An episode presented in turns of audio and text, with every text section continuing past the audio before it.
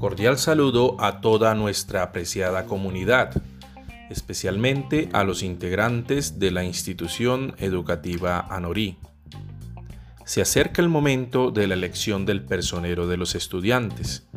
Este año, después de deliberaciones y las alianzas propias de cualquier contienda democrática, quedaron dos candidatos.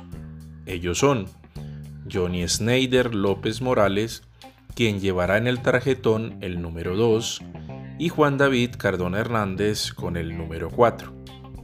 La elección se hará de forma virtual el día 21 de abril del año en curso, a través de la plataforma institucional CoaWeb. Por tal motivo, todos los estudiantes deben verificar que se encuentran habilitados con su usuario y contraseña para el ingreso a la misma.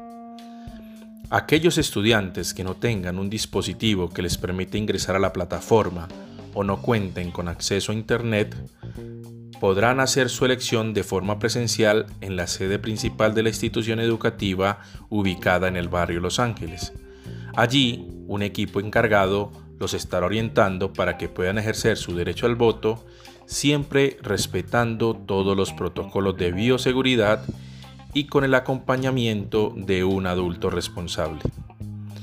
Todas las sedes rurales de la institución educativa Norí ejercerán ese día su derecho al voto de forma presencial, acercándose a cada sede donde lo harán a través de tarjetones físicos y bajo las mismas medidas y recomendaciones anteriores.